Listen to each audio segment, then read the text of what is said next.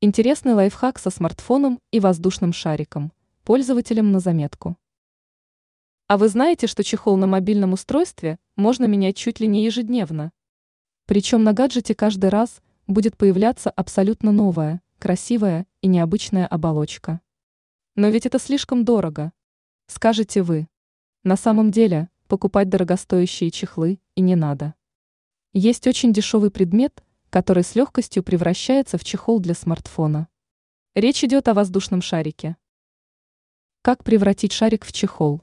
Сперва надуйте шар. Когда приспособление превратится в более-менее крупную сферу, ничего не завязывайте ниточкой. Просто удерживайте кончик шарика пальцами. Далее положите смартфон на шар и начинайте легонько вдавливать устройство. При этом из надувного предмета нужно постепенно выпускать воздух.